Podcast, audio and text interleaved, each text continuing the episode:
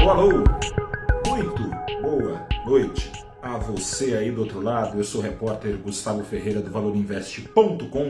Começa agora o seu saldo deste dia 15 de agosto de 2022, um dia em que a China roubou o protagonismo dos Estados Unidos no radar dos investidores e antes não roubasse, viu?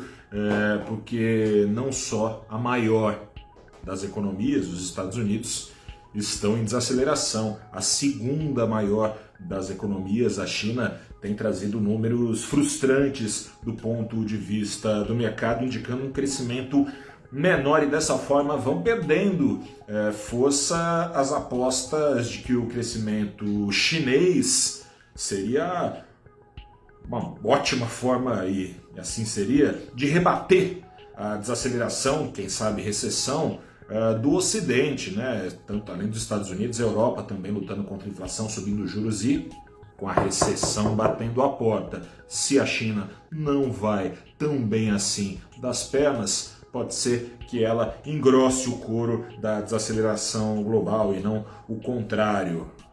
O que, que isso significa? Ponto negativo, portanto, para as exportadoras do Brasil. Por outro lado, e tudo tem pelo menos dois lados, se não mais.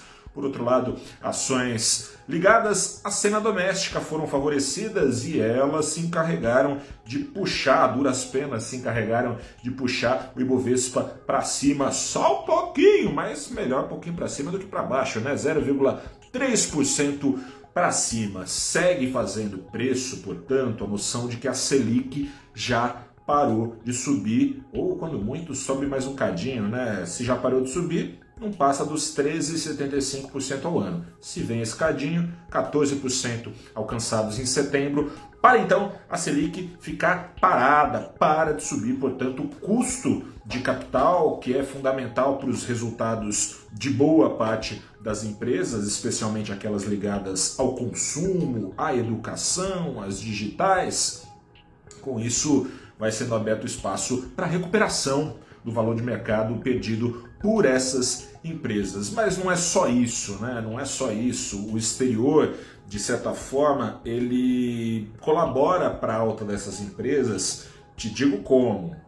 O exterior está jogando a favor do Banco Central. Se está jogando a favor do Banco Central, está jogando a favor de uma Selic já parada aos 13,75% ao ano e podendo cair em breve. Se o mundo cresce menos, mais rapidamente pode ser vencida a inflação em escala global. O Banco Central do Brasil conta com isso textualmente lá no seu último comunicado, na ata da última reunião, conta com isso para poder, quem sabe, até começar a cortar a Selic mais adiante. O mercado também conta com isso, mesmo que surjam pressões ao longo dessas quatro, oito semanas até as eleições, ou mesmo depois por causa do resultado eleitoral, pressões cambiais, essas pressões cambiais da inflação não fariam cócegas num benefício que o Banco Central do Brasil imagina vindo da desinflação global. É claro que se o crescimento do Brasil for afetado pela desaceleração dos outros países,